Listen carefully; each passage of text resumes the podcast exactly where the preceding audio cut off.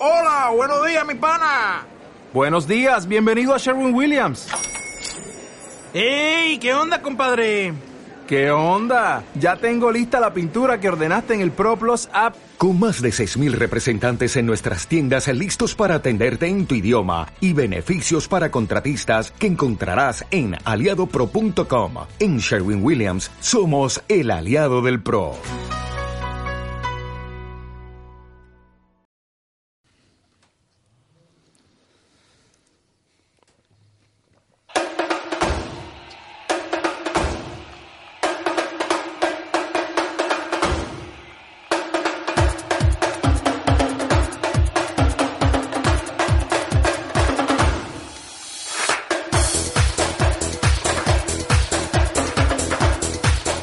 Buenas tardes a todos. ¿Ya nos echaban de menos? Seguro que no, pero aún así volvemos a la carga. Cierto, Ignacio, después de unas vacaciones en las que algunos han descansado más que otros, regresamos con ustedes para ofrecerles la actualidad del fútbol mundial. Sin más, señoras y señores, bienvenidos a Offside. Offside, tu programa de fútbol. Como decía, volvemos de un parón de Semana Santa que nos ha dejado muchas sorpresas, tanto en las ligas nacionales como en Champions. Pero ya hablaremos de ello más adelante. Porque ¿qué toca ahora, Nan? Pues ahora toca lo que más nos gusta, lo que más nos emociona, el resumen. Así me gusta, con energía. En ausencia de Álvaro, al que echamos de menos un poquito, será Ignacio el encargado de hacer la Liga Santander. Toda tuya, crack.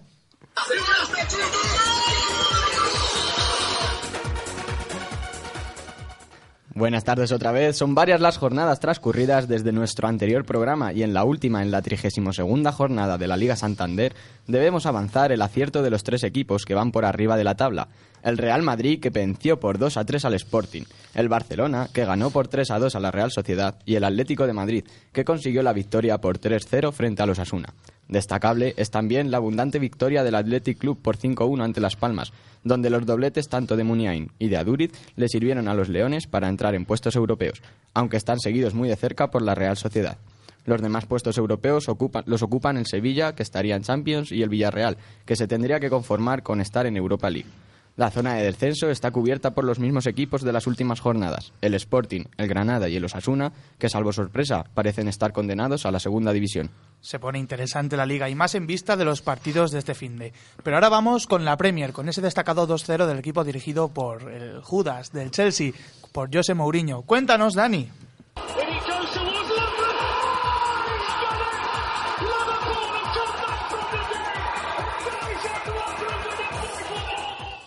Bueno, sí, Enrique, ahora vamos a ello, pero primero quisiera comenzar mencionando al Brighton, que ayer se convirtió matemáticamente en equipo de Premier League.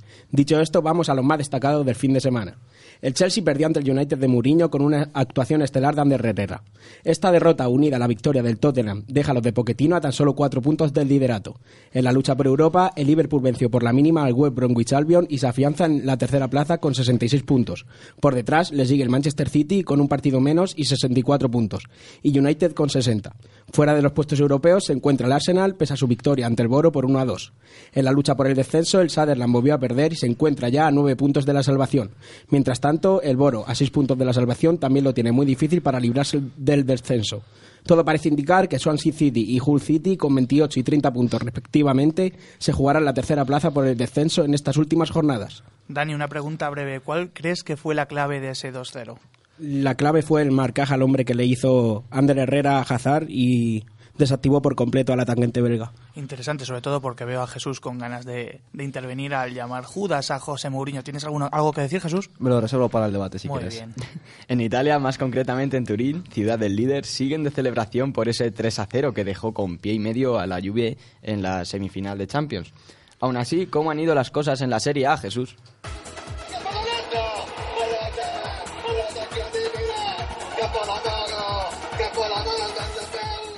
A pesar de la, de la celebración, la Juventus ganó al Pescara por un doblete de Higuaín. Si a este resultado le sumamos el empate de la Roma ante el Atalanta por 1 a 1, la distancia respecto al segundo puesto alcanza los 8 puntos. Nápoles hizo los deberes y ganó por 3 goles a 0 en un partido en el que marcó el español Callejón. Los puestos de Europa lo ocupan el Lazio, que empató a 2, y el Atalanta.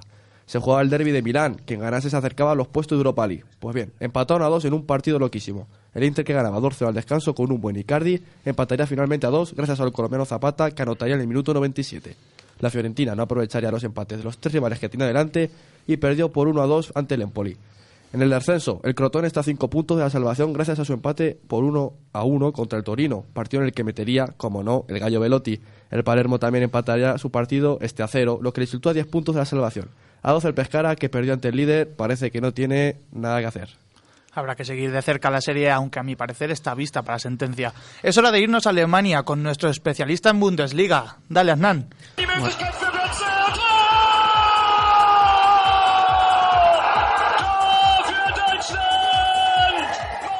Siempre te adelantas. Lo siento, buenas tardes Enrique, buenas tardes a todos. Pues cinco jornadas restan para la conclusión de la Bundesliga y el Bayern de Múnich, a pesar de otro pinchazo, sigue el líder con una ventaja de ocho puntos sobre el Leipzig. No pudo doblegar el equipo de Ancelotti al Bayern Leverkusen en un partido en el que las estrellas fueron los porteros y en el que el Bayern parecía que estaba pensando más en el duelo de Champions contra el Madrid que en otra cosa. El Leipzig sí ganó, y bien además, 4-0 ante el Friburgo, 12 goles remetidos en las cuatro victorias consecutivas que lleva el equipo de Hasenhut. No está imposible el título para el cuadro del Toro Rojo, pero está difícil que todo un Bayern de Múnich deje escapar tantos puntos. El Hoffenheim, que mantiene la tercera plaza, también consiguió ganar por 5 goles a 3 ante el Mönchengladbach y el Dortmund, un punto por debajo del Hoffenheim, venció al Eintracht por 3 a 1 para seguir peleando por esa tercera posición de la tabla que da acceso directo a la próxima edición de la Champions League. Por otra parte, si la pelea por el título no parece que vaya a estar muy disputada, en la parte baja de la clasificación la situación es completamente diferente. Con un Darmstadt que a pesar de su victoria ante el Schalke 04 se ve ya en la segunda división alemana, la emoción va a estar en los otros dos equipos que desciendan de categoría. Cinco son los conjuntos que, dadas las circunstancias, pelearán hasta el final por quedarse en la Bundesliga. Ingolstadt, Augsburgo, Mainz 05, Hamburgo y Wolfsburgo. Entre ellos solo cinco puntos de diferencia.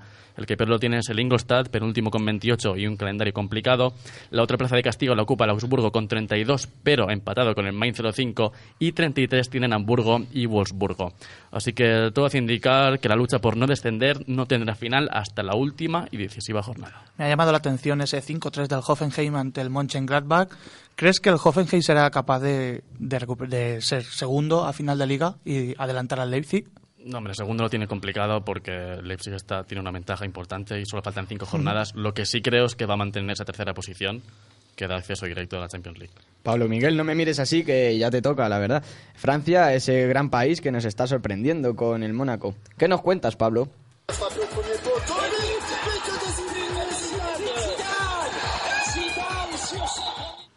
Muy buenas chicos, en la Liga Francesa sigue liderando la clasificación a tres puntos el PSG, el Mónaco, que ganó por la mínima al Dijon gracias al gol de Falcao. En segundo lugar se encuentra el PSG, que venció cómodamente por dos goles al Angers. Y persiguiendo a estos equipos se encuentra el Niza, a cuatro del liderato. Eso sí, cabe destacar que los dos primeros tienen un partido menos debido a la final de Copa. En el puesto Europa League se encuentra el Lyon a dos del Burdeos, aunque con un partido menos, ya que la pasada jornada se suspendió el encuentro ante el Bastia por agresiones de los ultras a los jugadores del Lyon. Otro equipo que se encuentra en la lucha por Europa es el Marsella, que ganó 4-0 al San Etienne. Los puestos en la zona baja lo, lo marcan el Ken a dos del descenso, el Nancy, que está empatado a 31 puntos con el Lorient, el Dijon con 29 y a un punto de este el Bastia, que tiene un partido menos. Hemos hablado de la ausencia de Álvaro, pero también toca echar de menos a Oliver, a nuestro, eh, nuestro experto en fútbol sudamericano, que por edad no ha podido estar hoy con nosotros, por enfermedad que diga. Y le Edad es mayor de edad y sus padres le dejan. Sí, bueno, confirmado. la verdad, tampoco lo he demostrado mucho estando aquí en el estudio. Mentalmente es otra cosa, pero bueno, resúmenes hechos y seguimos adelante para hablar de esas 22 personas que disputan un balón en el campo, porque cual- no cualquiera es digno de estar en un 11 ideal. El once ideal. Pues vamos a comenzar, como siempre, con España. Vale, dale, Ignacio. Pues en portería tendríamos a Pacheco, el portero del Alavés, con una defensa de tres que la encarrilarían Felipe Luis eh, del Atlético Madrid, que hizo un gran partido con gol y asistencia, Íñigo Martínez de la Real Sociedad, que se podría decir que frenó al Fútbol Club Barcelona, y Rodrigo Eli del Alavés. En el medio del campo tendríamos a Carrasco del Atlético, que hizo un doblete, Isco del Real Madrid, que maravilló a todos con un recital de fútbol, Jozabet del Celta de Vigo e Iker Muniain, que marcó un doblete, como adelantábamos en el resumen. En delantera, en delantera perdón, tenemos a Beau, Beaubue perdón, del Celta de Vigo, a Aduriz del Athletic Club de, de Bilbao, que hizo otro doblete, y a Lionel Messi del Fútbol Club Barcelona, que cogió las riendas de su equipo cuando más le necesitaban. como siempre, a mi parecer. Te toca, Dani, con la Premier. Bueno, pues en la Premier esta semana destaco en la portería a Arthur Boruk, guardameta del Bournemouth, que pese a encajar cuatro tantos, libra a su equipo de una goleada histórica.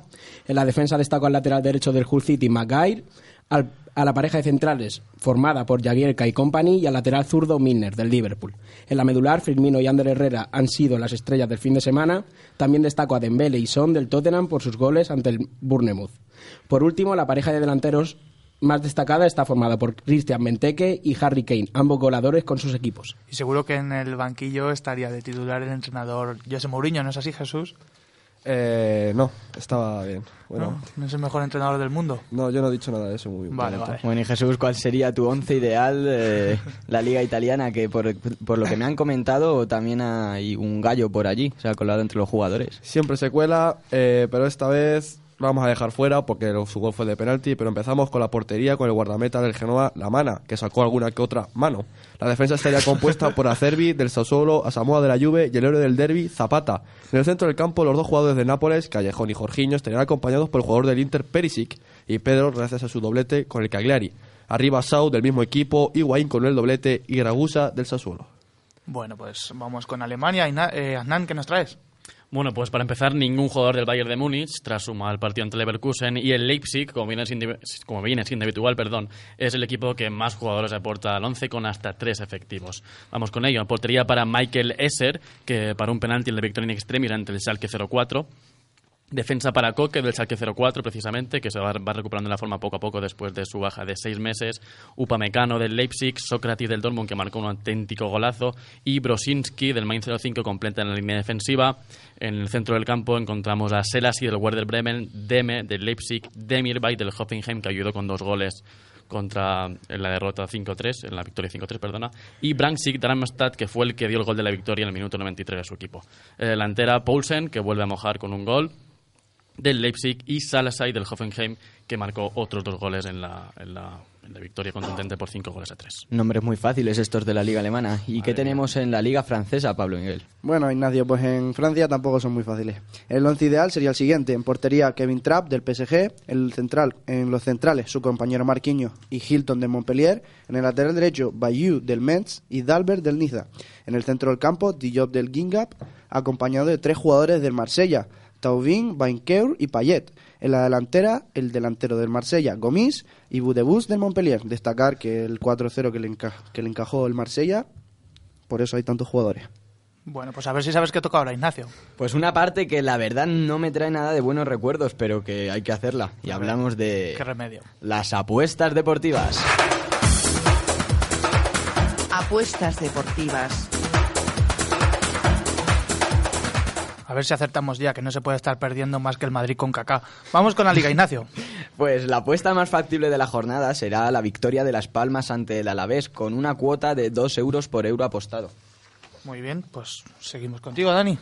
Bueno, mi pronóstico del próximo fin de semana estará en el encuentro que disputarán el Bournemouth y el Boro en el Vitality Stadium. Apuesto por la victoria del equipo de Eddie Howe a 1,85 por euro apostado. Me parece una gran cuota porque el equipo a lo largo de la temporada se ha mostrado muy por encima de sus posibilidades, aunque ahora no atraviesa un buen momento. El Boro, prácticamente desahuciado, no creo que sea capaz de lograr un resultado positivo en su visita a Bournemouth. ¿Y en Italia, Jesús? Eh, yo antes de todo tengo que decir que mis apuestas las llevo en racha, así que no sé por qué ¿Sí? te quejas, Enrique. No, Porque porque, porque perdemos dinero. en general. Ah, bueno, bueno, pues yo te voy a traer otra que la tienes que coger, que el Atalanta tiene que ganar al Boloña para conservar su puesto de Europa League. Ya lo hizo en la vuelta y tendría que hacerlo otra vez para seguir con este sueño. Y el Boloña va decimocuarto en la tabla y está muy lejos del descenso, así que jugará sin ninguna presión. Un Atalanta más un y medio se paga un 80 y creo que puede ser interesante para ti. Bueno, para mí y para todos. Ojalá que, que acertemos a Hernán. Te toca la Bundesliga. Pues el pick que he elegido yo es la victoria o empate del Mönchengladbach ante el Borussia Dortmund, puesto que de las siete últimas visitas del Dortmund al estadio del Gladbach solo ha ganado en una y también creo que el hecho de que el, el equipo de Tuchel tenga que dar el 200% en la eliminatoria de Champions también va a afectar bastante al equipo de Dortmund. ¿A ¿Y la cuánto se cuota es? cuánto se paga? La cuota es un 80 por euro 80. apostado. No es mala, no es mala. Y Canario, te toca la última. La apuesta clave de esta jornada para mí coincide con mi partidazo y es la victoria y marcan ambos en el partido Lyon-Mónaco. Es verdad que es un partido muy reñido, pero el Mónaco, si quiere seguir siendo líder, debe ganar. Y puede ser, y pese a una cuota alta, puede ser un chollo. ¿La cuota es? 4 euros por euro apostado. Bueno, Bueno, ojo ahí, te la juegas ahí. Luego que si Vamos a hacer perdemos. el recuento, tiqui, tiqui, ti, tiqui, tiqui, ti. Y la apuesta sería de 47 euros con 95 por, Por euro, euro apostado. apostado. Creo que Vale. lo de Canario ha subido un mucho, un, un poco. un mucho para los, los. Tampoco nos va a tocar el euromillón si ganamos, chicos, pero bueno, algo es algo. Que no nos va a tocar directamente, ayudita. pero bueno. Vamos con el partidazo de la jornada. El partidazo de la jornada.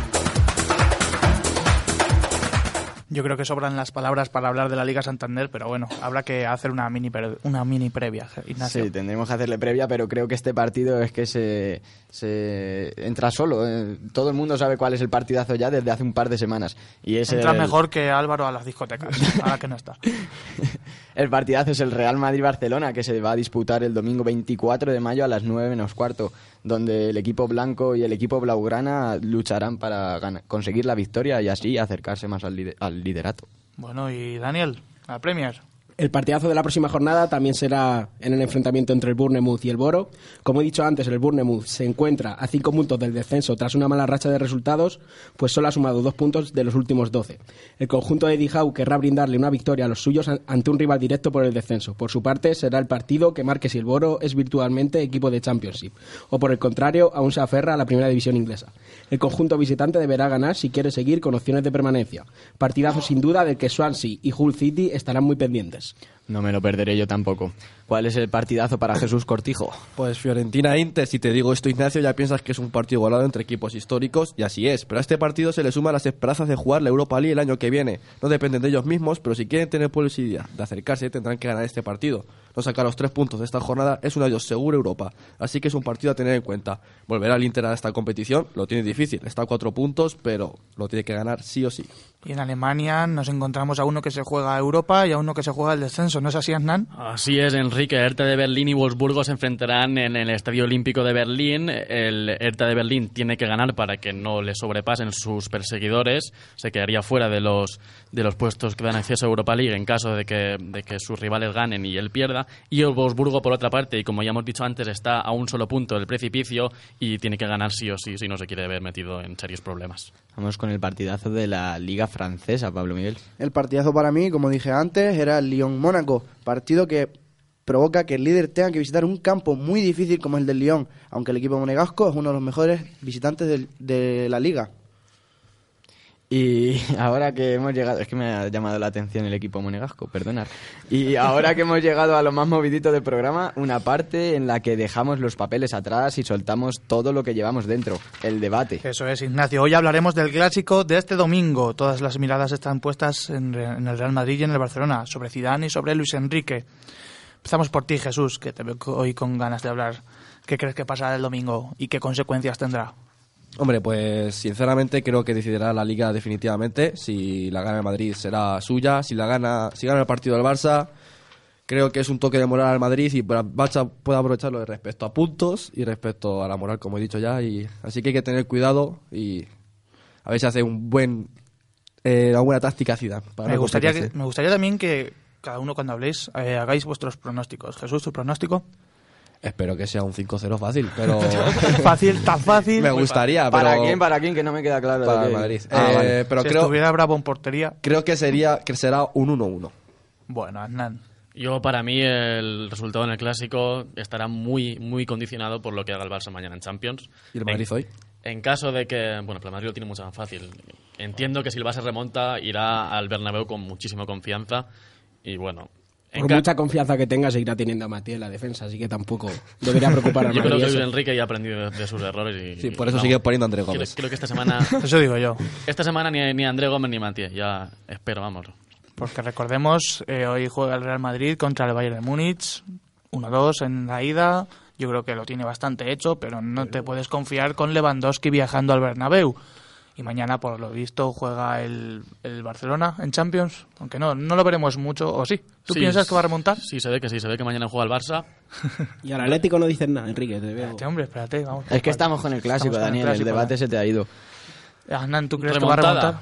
Creo que si hay un equipo que lo puede hacer es el Barça, pero lo tiene muy difícil. Yo antes quería preguntaros, chicos, si hay si hay prórroga en los dos partidos, ¿a qué equipo le afectará más? Es decir, ¿qué equipo llegará más mermado al clásico después de una... El Madrid, porque el Barça, si viene de prórroga, es porque ha remontado un tercero. Entonces, moralmente, llegará mejor. Pero más cansados, Yo creo que físicamente el, el Barça, dado el banquillo que tiene, llegará más mermado físicamente al, al clásico. Efectivamente, el Madrid tiene más fondo de armario, jugadores como Asensio, James pueden salir del banquillo y ser un revulsivo. El Barça, el banquillo no tiene nadie. Pero el Madrid tiene una, una, una defensa llena de lesiones. Tiene a tres defensas que y solo tiene dos central- centrales. Entonces, como se lesione uno, lo va a pasar bastante mal. Pero tenemos a Coentrao, confiamos en él, Danilo, Coentrao, bandas ver si deja de peligrosas. Bueno, déjale que haga lo que quiera, es joven. sí, Que ahora que está, que está en la flor de la vida. Habría que también pensar un poco en las decisiones de los equipos, porque de los entrenadores, porque Zidane, recordemos que de vez en cuando te hace una maravilla y de vez en cuando te lo destroza. A ver cómo le gana a Luis Enrique la tostada. Centrémonos en el tema. Nan, nos hemos quedado contigo. ¿Un pronóstico para este domingo? ¿Para el clásico? Para el clásico. No, mira. para... Voy para a, Conquense, que juega voy también a el barrer domingo. para casa y voy a decir un 1-3. Fácil, ¿verdad? Hat-trick de André Gómez. Así de, de Messi. O de Bueno. Ah, no, bueno. ese es el de propia puerta. Dani, ¿qué crees que va a pasar este sábado, este domingo? Yo creo que, bueno, si el Barça eh, finalmente remonta ante la Juventus, tendrá más posibilidades en el clásico, de hecho, pero el Real Madrid creo que hoy por hoy es favorito y tiene mejores jugadores, mejor plantilla y sobre todo más banquillo. Para mí, el Barcelona va a tener una baja bastante significativa en ataque y es Neymar, que Se el le fue la pinza factor desequilibrante en el Barcelona y pues su actuación contra ¿qué equipo fue? Contra Esto es Málaga. Falta ¿Contra que, Málaga? falta que contesten al recurso, de todas formas. Bueno, Sí. Lo han dejado visto, yo creo. Pero de momento Sí, esta Pero- la respuesta. Da también. igual, pero está, está Denis Suárez, si no me equivoco, ¿no? Para sustituir a Neymar. O Arda Turán. Arda Turán está lesionado. en el ostracismo, no sé. Arda Turán está lesionado. está lesionado Yo Arnal. lo, veo, pues yo lo veo entrenando. Di que sí. Con muletas. Y Pablo Miguel, ¿cuál es tu... Y Rafinha también. Pablo Miguel, ¿cuál es tu pronóstico? Que no has dicho nada. Sinceramente espero que sea como el resto de clásicos, mucha expectación y luego poco fútbol. Va a haber mu- no va a arriesgar ninguno de los dos equipos y espero un empate. La verdad es que yo pienso como tú, yo pienso que va a ser un partido de mucho medio campo y que al, prin- al descanso por lo menos se van a ir 0-0. No van a querer ninguno arriesgar, Por no- eso. No, van a querer cometer errores y va a ser un partido de, de- como el de los Simpsons que se empiezan a tocar, pues igual, aburrido. Para partido mí el partido, el partido lo va a ganar el fútbol negocio sin ninguna duda. Bien ni el Madrid ni el Barça. Yo, vamos, no estoy para nada de acuerdo en que ninguno de los dos no va- van a arriesgar.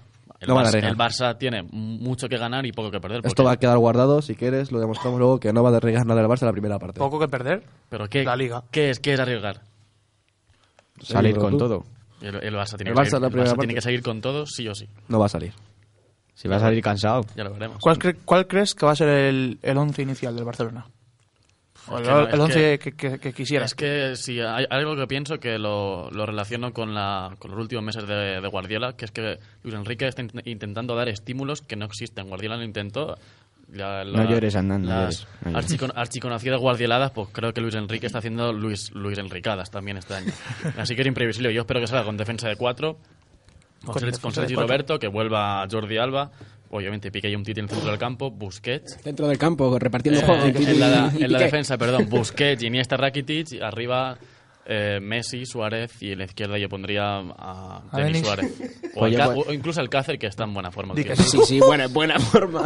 Cuatro goles en siete partidos. Di que sí. ¿Contra? Bueno, da igual. Ah, vale. Isco, Vale, vale. Isco hizo el partido del año contra... contra Los anteriores partidos no los cuentas de Alcácer, que se tiraba cinco años para Podemos sacar audios de Hernán llorando cada vez que veía jugar al Alcácer. Sí, Y es sí, verdad, y lo, lo admito, pero el fútbol vive de momentos y Alcácer está en un momento ahora mismo. Toma ya, nos acaba de callar a todos. Palabras textuales de Hernán, Alcácer es el peor jugador de la historia del Barça. Antes sí, por el rendimiento. pero el Estuvo, estuvo. Oleguer, Yorquera, no sé. Más- Eres, eres un oportunista, entonces. Justo. Eres, eres un oportunista. Es que el fútbol es oportunista. Bueno, yo no, yo no lo veo así. Bueno, Ignacio, ¿y tú qué piensas del clásico? Yo creo que me da igual, la verdad. Es un partido que si puedo me lo perderé, porque tampoco me interesa mucho. Sí, la verdad es que el Valencia, Es mejor el Valencia un partido del Valencia. Es ¿Dónde bonito va a parar? ¿Dónde va a parar? Más emoción seguro, porque para aburrirme viendo el fútbol yo prefiero tener emoción Y pasarlo no mal. saber, y pasarlo mal. bueno, vamos, que eso me lo diga un atlético como Dani, que sufren más que Bueno, estamos, otra ya cosa. estamos. Pero bueno, yo creo que un pronóstico sería un 1-3 para el Barcelona. Vale, también. vale. Ya son dos pronósticos. ¿Y tú. Enrique, qué pensarías tu pronóstico? ¿Quién Yo- crees que va a A mí vencer? me gustaría que ganara el Real Madrid, pero yo creo que va a ser un partido bastante igualado. Y si por algo me gustaría que se decidiera es porque en, en, la- en el segundo tramo de, del partido el Barcelona fuese al ataque y el Madrid, como bien enseñó José Mourinho a las filas blancas, iría al contraataque y mataría al partido. Has dicho bien y José Murillo la misma frase. Sí, sí. Es raro en ti, pero Bueno. me gusta. Me gusta que aprendas Sí, sobre sí. los errores. que, de- Bueno. que descubras quién ganó la última liga. Bueno, y la última Champions también. La última Champions, ¿no? Ah, bueno. ¿Ese quién fue? Pues bueno, llegó, Zidane. tres, llegó Ah. tres semifinales seguidas, Mourinho, que también es, verdad. Un, Sí. gran, un gran logro. Las semifinales cuentan. Menos que, se, mal que- que se lo digan al Atleti también. Tiene ahí do- dos subcampeonatos el Atlético de Madrid. de Sí, está, está bien, está bien. Como vitrina de trofeo está bien eso. Bueno, pero en mi opinión yo pienso que va a ser un, un 1-0, un 2-1, algo así más igualado. Y que se va a decidir sobre todo en la segunda parte. En penaltis, ¿creéis que va a haber algún penalti? Seguro. Seguro, 100%. y una roja. ¿Para quién? ¿Para quién? A, Para- a favor del Barça. Sí, seguro. Yo apostaría por una roja a Sergio Ramos. No Y, te arriesgas- no y te una arriesgas mano mucho. hecha por Sergio Ramos también. Eso se paga 1-0-1. Podéis meterlo también en la anterior apuesta. Vamos a decir en qué minuto y así a ver si Sergio Ramos nos ponen en su Twitter y nos damos a conocer. Sí, un poquito así. No, la verdad es que el Barcelona, como decía Hernán, tiene, tiene que arriesgarse y yo pienso que ahí puede, puede influir bastante bien el Madrid en la segunda parte cuando el Barcelona esté cansado y pillarles a la contra. Mira, creo que el clásico se va a decidir en una cosa. Si Messi quiere y está inspirado, puede pasar cualquier cosa. ¿Y no puede pasar lo mismo con Cristiano Ronaldo? No, yo creo que Messi, Messi es más determinante. Hombre, Seguro, tres, bueno. tres le metió al Atlético Cristiano en el Calderón. Recordemos, recordemos que otra baja Extraño. importante, además de la de Neymar de momento, será la de Bale.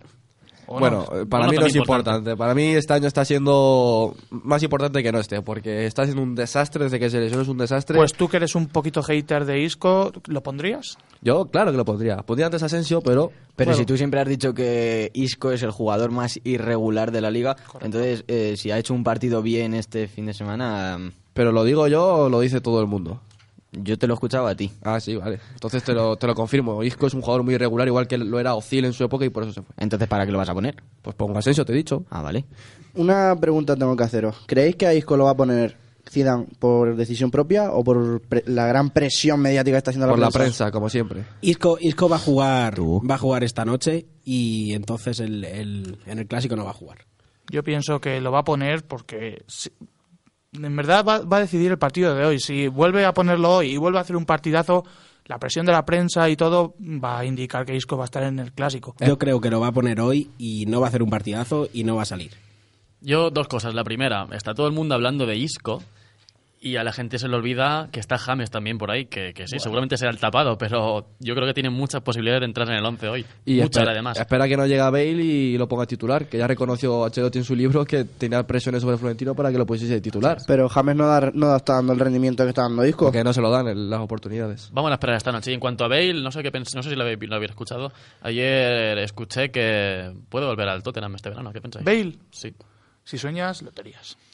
Campeón. Creo que sería un equipo más grande y tipo... No sé. infravalores ningún equipo, Estáis Jesús. diciendo que Bale se va a ir del Real Madrid.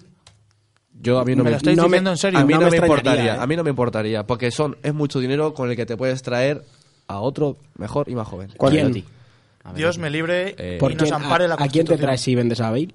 Prefiero a Paulo. Dybala, ¿Cuál?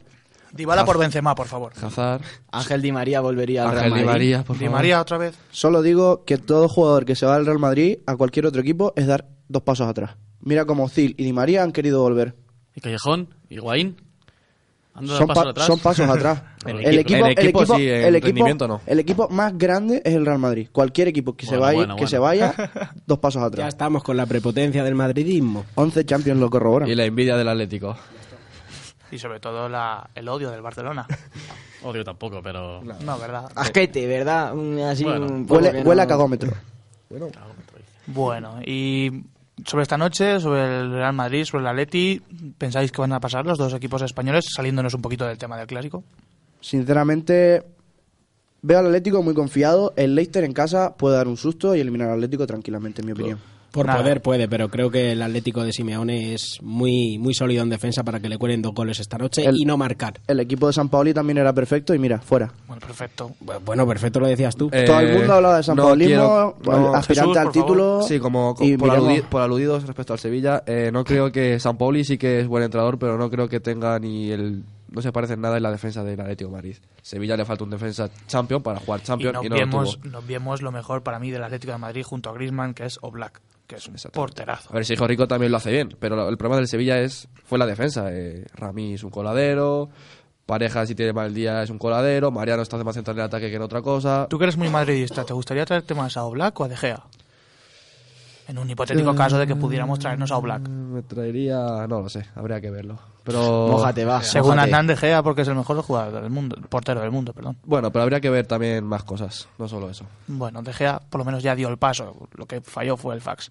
Hernán, decías. Bueno, yo en cuanto a los partidos de esta noche de Champions, solo decir que mucho cuidado, mucho cuidado con el Leicester, que ya vimos lo que le hizo al Sevilla, que tiene jugadores como Bardi o como, o como Majares que pueden decidir una... Majares. Majares. dice así, que pueden decir un partido en un abrir y cerrar de ojos y también, ojito, con el con el Bayern de Múnich, que vuelve Lewandowski y creo que muy buenos recuerdos de Lewandowski no, no, tiene el. Madrid. Pero de todas maneras, tampoco se lució mucho en la vuelta, de si recordamos del Borussia Dortmund, cuando el, el 4-1 del Lewandowski, el famoso 4-1 de Lewandowski, en la vuelta fue un 2-0 en, en casa. Y, en- Entonces, Bueno, pero y en no- la cha- el año pasado, El año pasado. estaba ya el, Ba- eh, Lewandowski en el Bayern, ¿no? Cuando, Sí, le metió, sí. cuando metió dos goles Rama hace dos años o y tampoco se lució. Lewandowski, entonces en el Bernabéu tampoco es normal que hay que contar con, con su Factor presencia, y- pero pero yo creo que en el Bernabéu un factor importante es que también Zidane Sí, ha el- contado ya con su presencia y se ha contado con su marcaje. Si el Madrid está bien defensivamente, no tiene nada que hacer el Bayern. Eso es muy difícil. Además hay que tener en cuenta el llamamiento que ha hecho Zidane y Ramos a la afición y Como siempre, el el- espíritu de Juanito ahí. el Rondando. toma, tómate la broma, pero el Bernabéu Hoy no va, hoy no va 90 a comer minutos en el pipas. Bernabéu son muy Hoy el duros. Bernabéu no va a comer pipas, va a chuchar desde un poquito desde afuera, luego ya se cansan y paran un poquito. y comen pipas. Y en el, minuto, en el minuto 90, cuando vean que el Madrid está mal, cantan otra vez y remontan. Ojo que no está solo Lewandowski, también está Robben y Ribéry. eh, Que... Siempre hablamos de los contrarios, pero vamos. Y en la ida no obviamos, nada. obviamos lo que tiene el Madrid, que ya es. Bueno, cuidado. Bueno, cuidado. El Madrid ahora mismo, yo creo que sin Modric está bien. No tiene nada que hacer el Bayern. Pero es Modric que es Modric el mejor está- jugador del mundo, Pero señores. Modric está fatal últimamente y no me lo podéis negar. Bueno, pero- Fatal tampoco, no, no está, a está, su mejor nivel. no está a su mejor su- nivel, pero No estando a su mejor nivel, está siendo bueno. y determinante. Bueno, Para mí el, el más determinante en el medio del campo del Madrid es Casemiro. sí. Ahora Sí. mismo. Sin Casemiro el Madrid no tiene ni pies ni cabezas. Y no Kroos sabe. también, ¿eh? Kroos, Kroos. Kroos es un escándalo. Son- es un medio campo cerrado del Madrid. Ya, esos, tres, esos tres están cerrados. es la definición clara de eficacia. Bueno, eficacia alemana, desde 1992. Mi amigo, a mi amigo Hernán le gusta mucho Tony Kroos y creo que sabe datos, falla muy poquitos pases. Bueno, chicos, va a ser hora ya de ir cerrando, pero antes quisiera que uno por uno me digáis si van a pasar los tres equipos españoles o quién va a pasar y quién no. Comenzamos por ti, Ignacio. Real Madrid, Atleti, Atleti, Real Madrid sí, Barcelona no. Atlético no, Real Madrid sí, Barça no. Jesús, Los tres sí. Hernán, Atlético de Madrid no, Real Madrid sí, Barcelona sí. Bueno, veo muchos detractores Dani, por Dani, aquí. te toca, te toca. Con el Atlético yo creo que el Atlético va a pasar sin lugar a dudas. Luego puede ser que me coma mis palabras. Ojalá. El Real Madrid también va a pasar y el Barça, a no ser que Messi tenga una noche espléndida, no va a pasar. Enrique. Pues yo casi que lo veo claro. Real Madrid sí, Atlético de Madrid sí, Barcelona no. Ojalá. Y bueno, señores, no hay tiempo para más. Hay que irnos a ver la Champions, que va a empezar dentro de poco y tendremos que ver los partidos para analizarlos el próximo martes. Desde aquí agradecemos a todo nuestro público y les invitamos a que nos hagan sugerencias, como siempre. Desde Cuenca, un saludo y hasta la semana que viene.